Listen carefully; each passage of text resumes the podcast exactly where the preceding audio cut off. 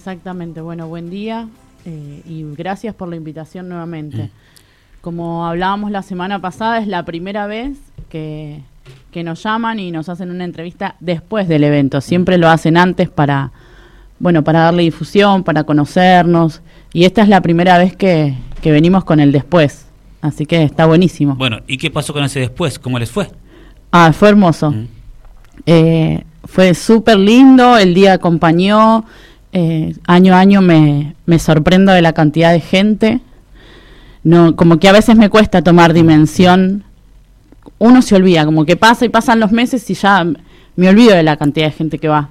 Pero bueno, hoy lo tengo fresquito y, y fue súper lindo. Nos quedamos, la verdad, muy cortos de tiempo porque el, el, domingo ahí en el parque hubo mucha gente que se acercó y nos dijo, mirá, a mí me gustaría cantar, a mí me gustaría hacer esto.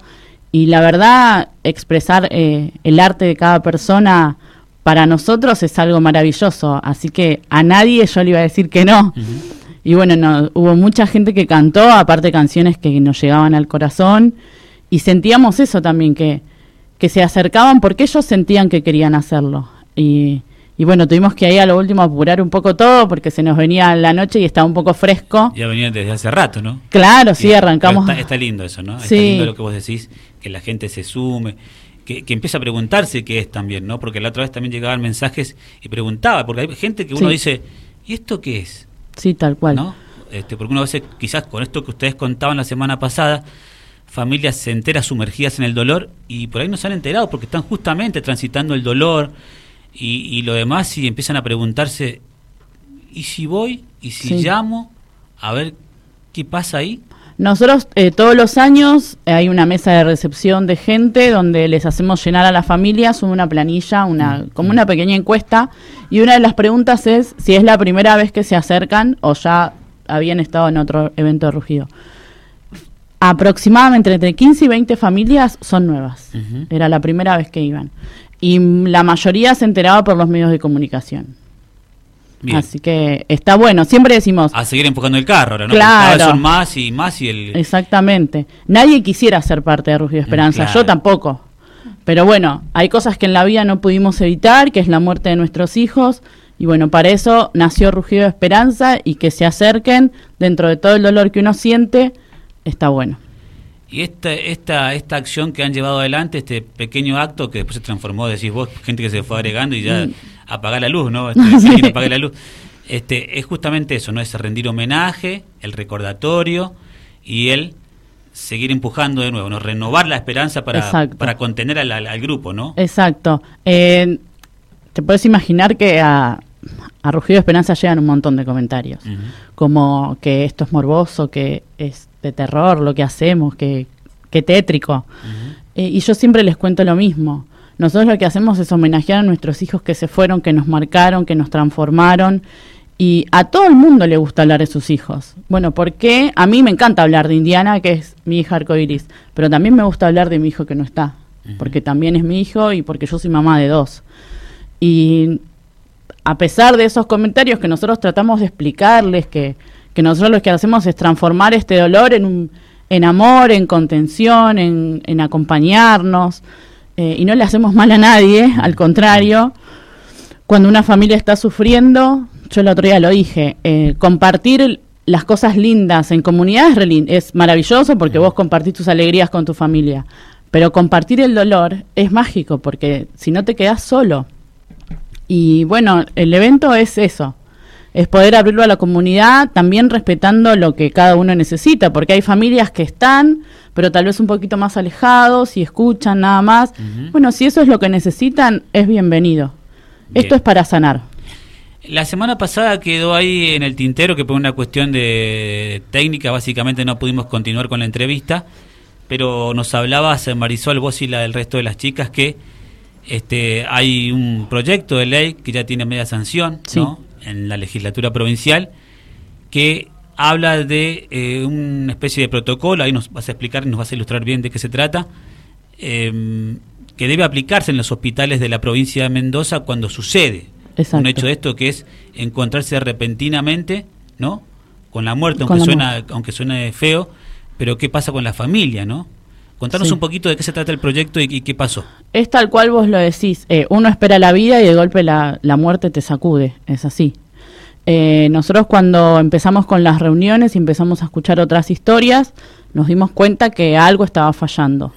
En mi caso personal, y yo pensé que era para todos igual, me habían tratado muy bien en el hospital, recibí contención, una habitación para mí sola, me respetaron muchísimo y yo pensé que eso les pasaba a todas.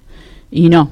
Hoy por hoy digo, ay, qué suerte que tuve, que me trataron bien. Y la verdad que cuando me di cuenta que yo había tenido suerte fue horrible. Así que, mm, bueno, cuando escuchamos otras historias de que bien, violencia este, obstétrica y demás, dijimos, no, algo hay que hacer. Entonces, bueno, empezamos a, a, escribir, digamos, a pulmón, con nuestras palabras, lo que nos parecía que tenía que cambiar. Como por ejemplo, que nos pongan en una habitación sola, eh, en lo posible, lejos del área de maternidad, para no escuchar otros llantos de bebés, que no nos pongan en la cama al lado de una mamá con su bebé en brazos, primero porque nosotras estamos destrozadas porque nuestro bebé se murió, y la mamá que lo tiene vivo y en sus brazos no se siente con el derecho de, de estar feliz o de celebrar y de sonreír porque a la mamá de al lado le va a hacer mal. Es, injusto para los dos al lado. Es incómodo para la familia del lado también. Claro. Yo conocí familias que me han venido a decir, sí, a mí me pasó que en la cama al lado tenía una mamá con su bebé fallecido. Y la verdad es que yo no quería ni que me visite nadie, ni que me traigan regalo, nada. Porque sabía que a esa otra mamá le iba a hacer mal.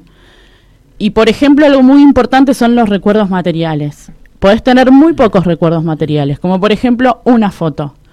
Que para mí en ese momento, cuando a mí me pasó, yo tengo cuatro fotos de León, porque soy una obsesionada de las fotos. Pero en, ese momento de shock no te das cuenta de esas cosas. Yo hoy por hoy digo, podría haber tenido más cosas, como por ejemplo la huellita, que cuando el bebé nace eh, muerto no te la sellan, o una huella de una mano que no le perjudica nada a nadie, que una enfermera te selle la mano y el pie, y te lo den una hoja en blanco, nada más, o un mechoncito de pelo. Yo en ese momento no me di cuenta. Mm. Y hoy por hoy digo, me encantaría tener esas cosas, porque aparte también eso ayuda al duelo a poder sanar más, más fácil. Y bueno, eso es lo que incluye lo que pensamos nosotras que tenía que cambiar. O que te den información. Nosotras eh, siempre decimos que nos encantaría que en los hospitales de acá de San Rafael haya folletería nuestra que nosotras llevaríamos para que le den a la mamá, para que se den cuenta que en ese momento no son las únicas, porque todas pensamos en ese momento que a la única que se le muere un bebé es a mí. Y lamentablemente no es así. Bien, se les ocurre la idea, arman un bosquejo y ahí cómo sigue la historia. Y ahí empezamos a golpear puertas. Entramos al Consejo Deliberante, eh, me acuerdo por dos años seguidos, y golpeamos la puerta de todos los legisladores y le dejábamos este, una carpetita con lo que nosotras habíamos escrito. Después de ese, nadie nos dio bolilla al principio. Después de ese tiempo, una vez me sonó el teléfono y en ese momento eh, Mauricio Sat, que la primera vez había sido, estaba en el Consejo Deliberante, ya era senador, y me dijo, mira Marisol, me interesa lo que me trajiste, quiero hablar con ustedes. Nos juntamos un día con él, eh, varias mamás, le contamos, porque una cosa para leer era leerlo y otra escucharnos. Y, y, bueno, él nos ayudó, preparó, digamos, lo que es el proyecto de ley, como tiene que ser, con sus artículos y demás, y lo presentó en el año 2017. Se presentó, eh, para el 2018 ya teníamos media sanción de senadores por unanimidad, sin ningún tipo de problema, y bueno, y ahí quedó, porque después pasa lo que es Comisión de Salud de Diputados, y de ahí no lo pudimos sacar más. Bien, cuatro años ahí durmiendo en diputados, ¿no? Sí. Vicky. Sí, bueno, eh, nos, nos adelantabas un poco vos la semana pasada que que esto es un proyecto que justamente lo han consensuado con, con otras mamás que han pasado la situación y también pensando en aquellas mamás que pueden pasar por este tipo de situación. Y, y lo más eh, curioso que me llamaba la atención a mí es que no están solicitando eh, algo que sea imposible o que necesite grandes gastos de dinero. Eh, entonces ahí es donde llama la atención. Sí, no es que pedimos un edificio, ni siquiera que nos construyan algo aparte en el hospital, no solo que nos saquen de un sector y que nos hablen, mm. nada más que eso. Que alguien le diga, mira, podés hacer esto, podés sacarle una foto, si no querés ver la foto está bien, porque tal vez no tiene ganas en ese momento, pero en el futuro te va a servir. O darle un folleto y decirle, mira, este grupo existe en San Rafael, cuando vos estés listo o lista, a toda la familia, lo llamás, te pones en contacto, no es tan difícil. Sí.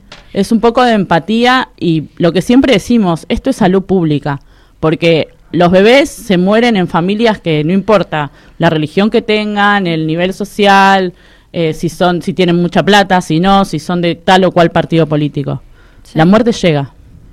Eh, ¿Y, cuál es, qué es lo que te hace pensar a vos que, el proyecto está parado ahí y no, no puede avanzar? ¿Qué es, ¿Qué es lo que piensan ustedes?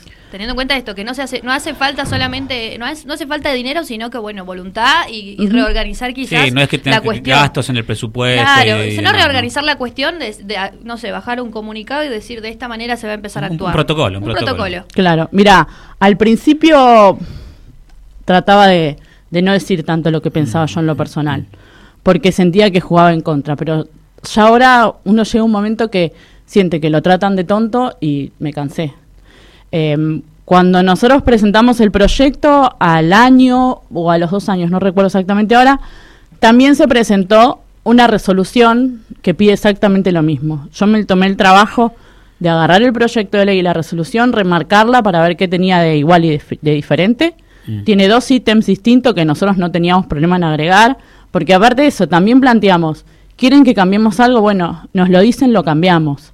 Lo charlamos. Si nos, si nos parecía bien, lo cambiábamos. Nunca nadie nos marcó ningún cambio, jamás. Cuando se presenta esta resolución eh, que pide lo mismo, la resolución se aprueba sin ningún problema.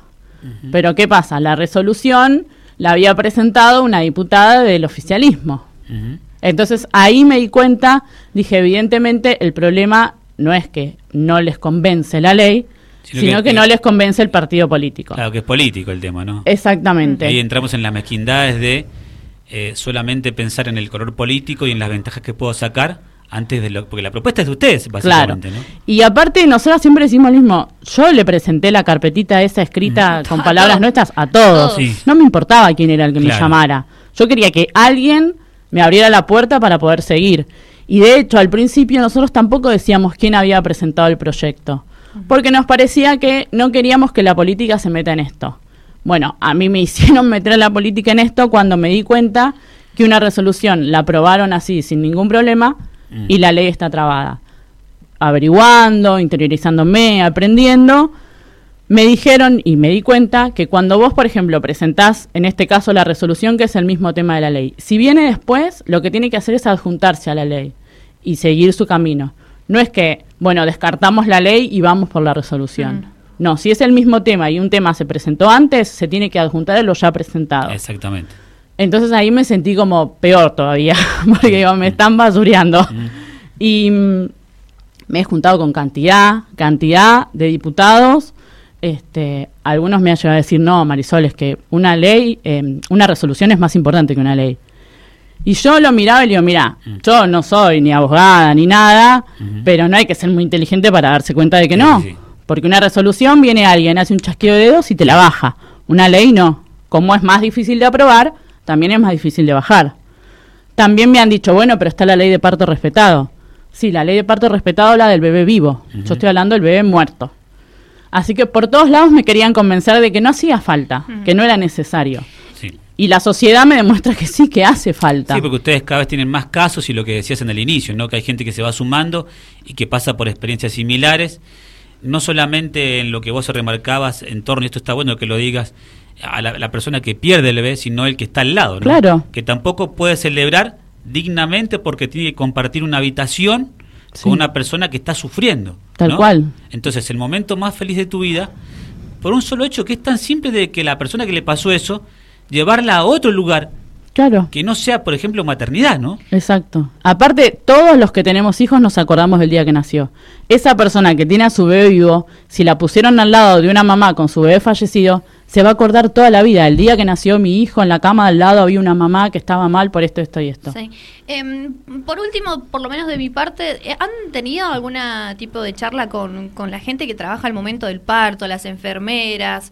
Em, ¿Qué opinan, qué sé yo, los obstetras con, con esto que ustedes proponen? Mira, nosotros hemos presentado cartas para tener audiencia en los, en los tres hospitales de acá. Sí. Eh, nos recibieron del Chistacó hace unos años y me acuerdo, estaban todos los jefes de área, y me acuerdo cuando yo dije que nada más que lo que nos pareciera, por ejemplo, la habitación fuera de maternidad.